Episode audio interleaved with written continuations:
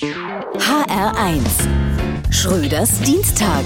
Für viele besorgte Eltern stellt sich gerade die Frage, Kinder impfen lassen, ja oder nein?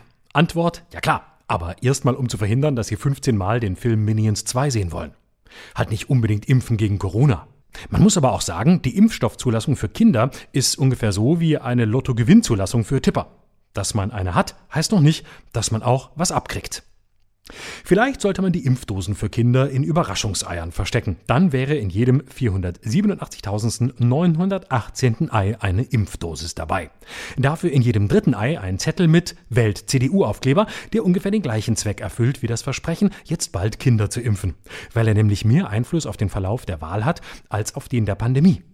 Aber auch in diesem Fall warnen viele Experten. Man solle sich keine falschen Hoffnungen für den Verlauf des Jahres machen. Wir müssen lernen, sowohl mit dem Virus als auch mit der CDU zu leben. Denn die Datenlage, was die Impfung von Kindern angeht, ist noch dünner als das Nervenkostüm von Mitarbeitern von Hausarztpraxen, die seit Wochen kaum noch zu was anderem kommen, als Anrufern zu sagen, dass nicht genügend Impfstoff da ist. Viele können am Telefon schon drei verschiedene Besetzzeichen imitieren. Das Problem meiner Nachbarn in Prenzlauer Berg ist ein anderes. Die wissen kaum noch, wohin mit dem Corona-bedingt gesparten Geld und wollen möglichst bald mit geimpften Kindern auf Urlaub in spannende Risikogebiete fahren. Insbesondere Indien soll dieses Jahr spannend sein und da ist auch fast nichts los. Die Umsetzung bleibt aber wieder mal Ländersache. Im Falle von Kinderimpfungen sind das Fantasia, Takatuka und Lummerland. Hier bei mir im Prenzlauer Berg heißt es jetzt häufiger, ach, so ein Impfstoff, wer braucht den schon?